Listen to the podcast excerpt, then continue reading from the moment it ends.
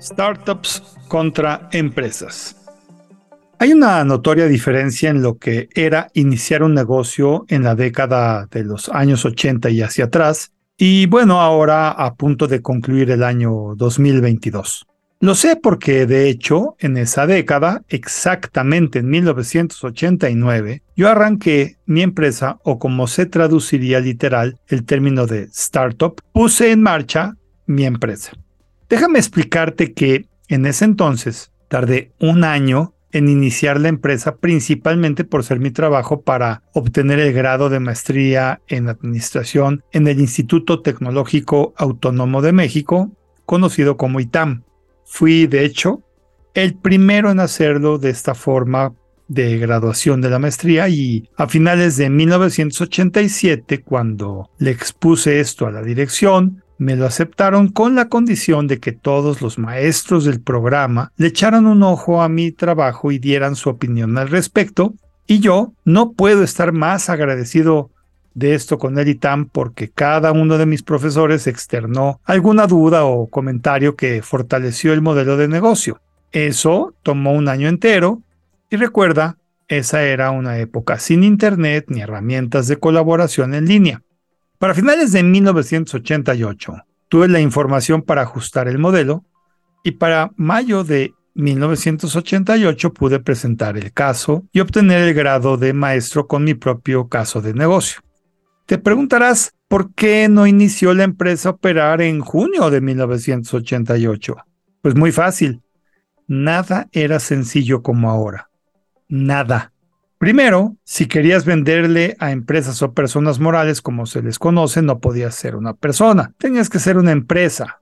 Y bueno, dar de alta una empresa era desgastante en trámites. Tenías que tener además cinco socios, tenías que tener un lugar físico a fuerzas y entonces olvida los sitios de coworking que pagas por mes o por semana o por hora. Tenías que hacerte de un local, piso o lo que fuera para existir. Nada de tu estacionamiento, tu cuarto o la mesa de la cocina. Tenías que estar en un piso comercial. Todo esto independiente de la tecnología que se tenía que adquirir, pues de entrada inicié con modestos servicios basados en llamadas locales eh, donde una computadora se conectaba con otra a distancia mediante llamadas de teléfono y eso implicaba pagar largas distancias nacionales o internacionales y bueno, era un tema casi artesanal. Para eso tenías que tramitar un permiso en la Secretaría de Comunicaciones y Transportes, que era bastante lenta, y siendo yo un don nadie, tomó mucho tiempo. Y de allí acondicionar el lugar que rentaba con lo que se pudo o hasta donde llegaron mis ahorros y por supuesto una buena ayuda de mis padres.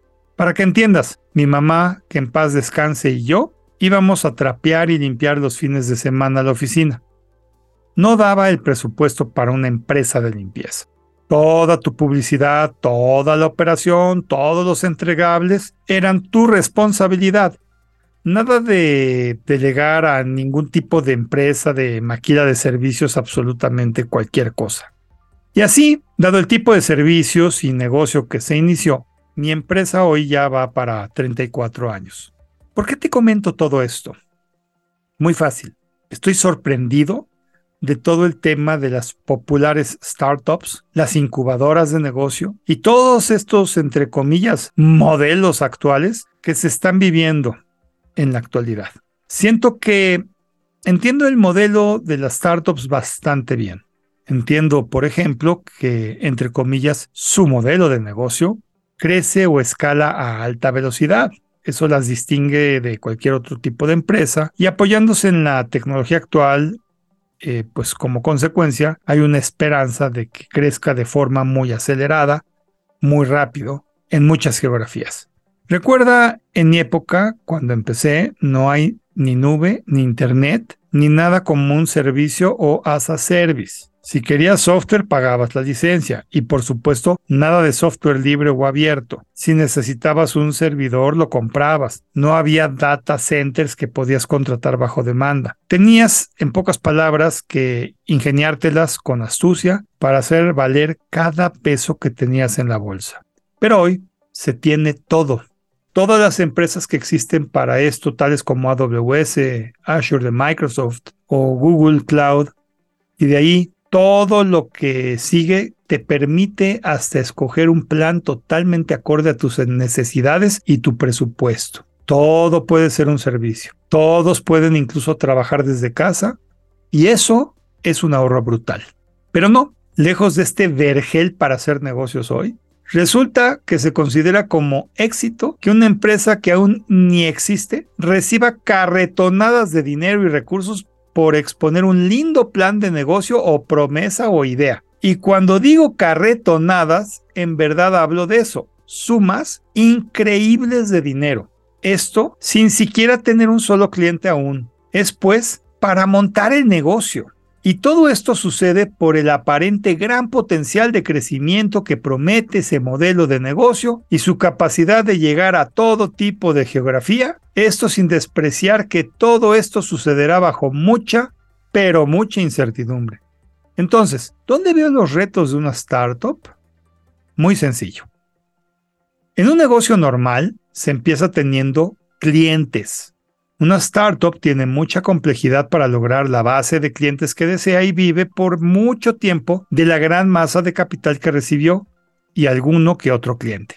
Un negocio normal debe de revisar todo el tiempo y en intervalos muy cortos sus costos de operación, sus gastos y sus ventas.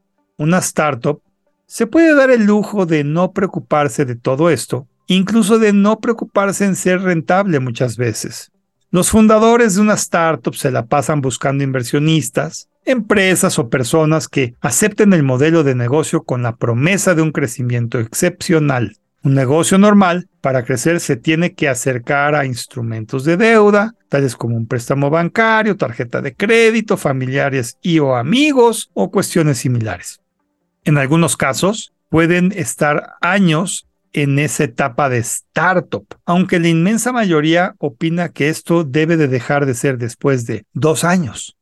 Sí, dos años, que en sí es muchísimo tiempo para ver si un negocio normal sobrevive o no. De hecho, Independiente a las startups, ahora hay recursos como incubadoras de negocio que, sin necesariamente ser una startup, son centros físicos donde tu negocio puede contar con todo lo que antes tenías que hacer por tu cuenta, desde un lugar a donde trabajar hasta el apoyo del relacionamiento y una serie de servicios que te apoyan cuando tu negocio aún está en una etapa de diseño y te ayudan a elaborar un buen plan de negocios, estrategias de mercadotecnia, incluso financiamiento. Todo esto de las startups ha dado lugar a uno que otro increíble negocio, tal como lo sería Amazon o Uber, pero estos son casos muy contados y todavía habría que ver si realmente los que todavía viven son realmente rentables o siguen viviendo del enorme capital inicial que tienen. No me malinterpretes. Mi idea no es decir que no debe haber startups o que esté mal que se obtengan fuentes de financiamiento de forma sencilla. No, mi crítica va más orientada a que cuando el dinero no es tuyo, es muy fácil hacer mal uso de lo que has obtenido sin hacer más que exponer una idea en un principio, y luego que haya ventas sin necesariamente tener rentabilidad. De verdad no concuerdo con que un negocio, sea el que fuere, pueda ser confiable si no aplica mi viejo dicho desde la época de las famosas .com, o la era de Internet a finales de la década de los años 90.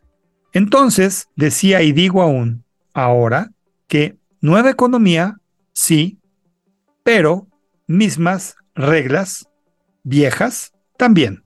O sea, si tu negocio, sea startup o lo que sea, vive del enorme capital que obtuvo sin realmente eh, ser rentable, vivirá mientras sus inversionistas no se cansen. Y cuando los inversionistas se cansen, se acabó el negocio. De hecho, casi todas las startups que hoy existen iniciaron por su cuenta, se hicieron de una buena base de clientes y entonces y solo entonces salieron a la calle a pedir capital. Si ese capital en cambio lo consideras como una bendición del cielo y operas con, entre comillas, hambre, y cada día que sales a la calle no es para ver quién más te da para el capital, sino que en realidad sales a vender, entonces y solo entonces habrá un punto en el que la rentabilidad exista y tu empresa sea eso, una empresa y no una startup. ¿Tú qué opinas?